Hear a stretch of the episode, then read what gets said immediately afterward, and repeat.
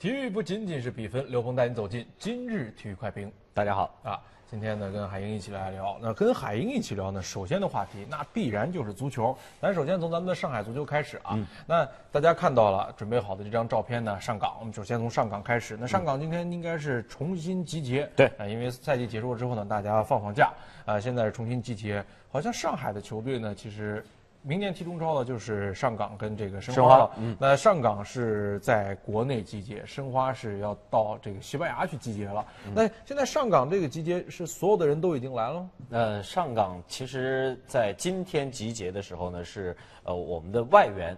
呃，只有孔卡和海森到了啊。刚刚才大家看新闻应该也了解到了。那么达维和吉安呢，因为一些这个个人原因啊，就签证什么各方面原因是没有来。呃，但是呢，球队在上海这一段时间之后，一月六号又要出发，他们也要去西班牙的这个小岛，就是去年集训的那个地方，然后去进行这个冬训。那么这个呃和申花的这个去向是一样的，都是西班牙。但是至于申花，本来说是今天要集中，集中呢，呃是国内球员集中。但是啊，这个主教练有自己的一个考虑，所以就选择了统一的，他们都是呃到一月八号在集集中，西班牙集中。对，呃，说到上港呢，今年上港的成绩其实是非常的不错了啊，也拿到了联赛的亚军，然后呢也拿到了亚冠的资格。于是很多球迷就在想啊，就是以今年这个态势，明年怎么办？其实就是老帅徐根宝当年东亚升超的时候，他提了一个六三一，就第一年六。第二年三，嗯，到第三年一，当时大家觉得，什么？呃，不太可能。你看看，其实对吧？就每次就差那么一点点。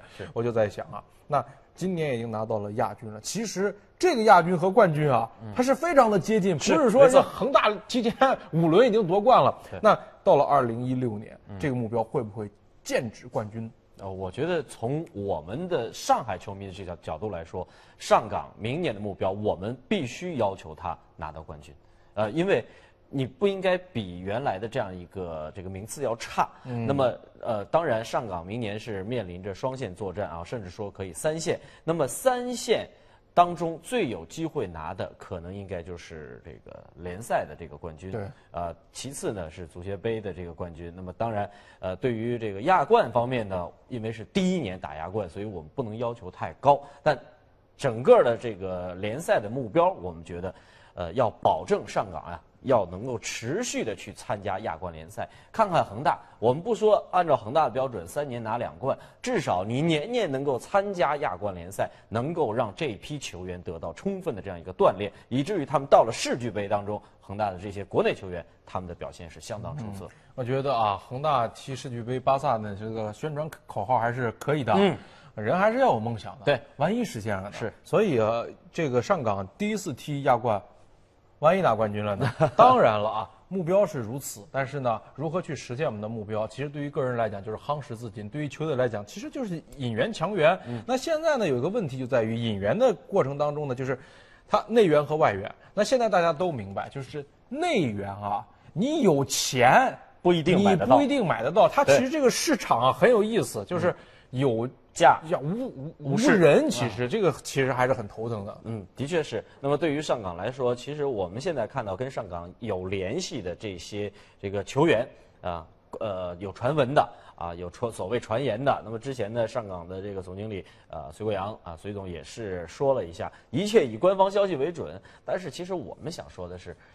大家都懂，嗯啊，现在的目前转会市场就是如此艰难，就是没有人愿意往外放人。那么就算放出来的人，他可能也不是顶尖水平的。那么你上港如何能够在内援市场上有所这个动作？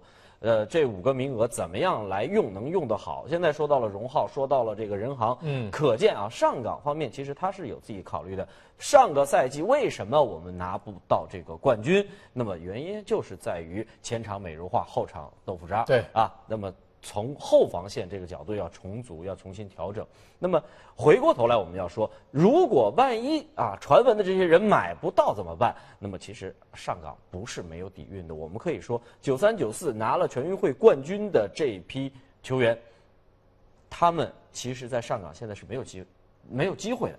那么能不能够给他们一些机会？这是一个。另外啊，我们其实后防线也囤积了不少人。那么在这些人的使用方面，我们是不是可以给一些机会？就是内部挖钱嘛，对吧？但是呢，就是说管理层和主教练，嗯，你胆子够大，因为他们是新人嘛，对对吧？啊，那么除了这个内援的市场非常难以外呢，就是外援的市场现在已经有这个大的炸弹了。嗯，这哥们儿亚亚图雷是而亚亚图雷已经说说是是报价了啊，我在已经在想象啊，明年中超在奥运体育场看亚亚图雷这个美好的景象，这儿靠谱几何啊？呃，之前有过传闻是上港报价鲁尼，这但鲁尼这事但是这个价格呢，让我们觉得说好像不太靠谱。为什么？因为呃，这个一个价格太高，一个鲁尼的状态，我们感觉不值这点钱。那么当然，亚亚图雷现在报的这个价应该是比较靠谱的。那么至于人家愿意来还是不愿意来，这个要看亚亚图雷那边的这样一个反应。但至少有一点我们可以说到，就是呃，在引援方面。首先，我们要注重他的这个状态，对啊。其次，就是要适合于这支球队。那么现在，其实，在上港这边，真的是需要一个能够在孔卡被冻结之后，另外一个发动机，他能够呃在后场啊能够调配啊，能够在前场能够组织进攻，能够自己得分。那么在这样的一个引援，应该是上港需要的。那么再说了，我们要知道。上港明年要打亚冠，从附加赛开始打起。那么在这种情况之下，你必然得保证你的外援啊，这个档次得是至少啊、能够够得上亚洲比赛级别的，那个现在的而不是国内联赛。不是，我跟你讲，现在的外援全都是世俱杯级别的。这个一般呢，我们说完了上港，主要聊聊申花啊，但是这儿不聊申花了，为什么呢？就是因为啊，现在吴晓辉应该是在五星足球的演播室，这点儿应该已经准备了，是吧？我们吴董在大概也就五分钟以后，大家就直接去五星足球。嗯，有什么问题你就直接通过问吴董去。我们的微博啊，通过我们的互动平台，你直接问吴晓辉。嗯，所以咱们今儿不聊申花了，聊聊什么呢？我准备很久了。那这场比赛，我跟你讲，我看热闹的心态。红蓝大战是吧？对，这红蓝大战呢，一它肯定是强队，但是我其实更想看的是什么呢？俩荷兰老乡之间的对决，但这俩人的日子啊，都不好过。是啊呃，应该说这两支球队的日子都不好不过啊，他们是难兄难弟，两个球队都是成绩不是很理想，然后一个是刚换完帅，但是呢，这个希林克算是救火教练，对然后范加尔呢，成绩我们说排名。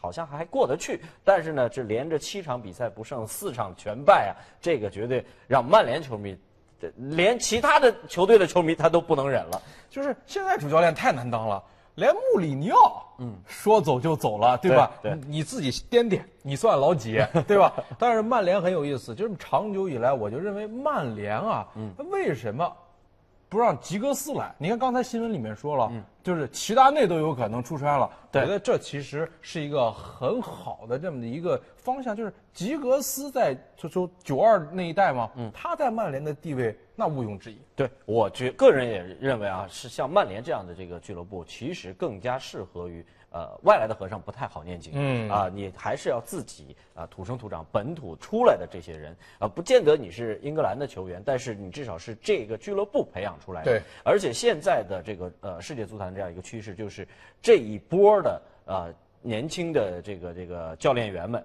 啊，或者说是当年的球星们，他们开始需要走到前台去，他们开始需要执起教鞭，他们的理念思想完完全全现在是可以适应目前的激烈竞争。的。所以趋势来了，嗯，那是你挡也挡不住的，挡你就是螳臂挡车。呃，一根筷子说，上港想要在亚冠走得远，首先得补强后卫，这是根基，这点不强，再牛也是白搭，的确是。有道理，对吧？就是你其实到了亚冠，或者是到了世俱杯，你就发现啊。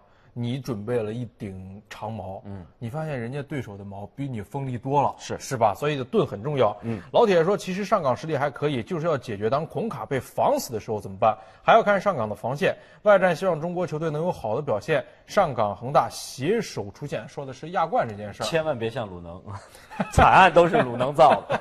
就这时候还不忘黑人家一下啊！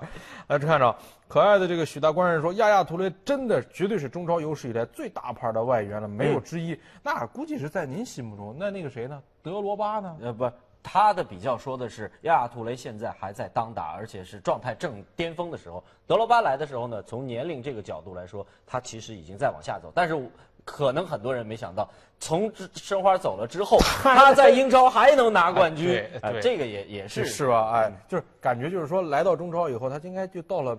比就是再再去什么卡塔尔联赛啊，对对美国大联盟啊去淘淘淘金差不多，之类的哎，人家直接回英超了，这个说这个。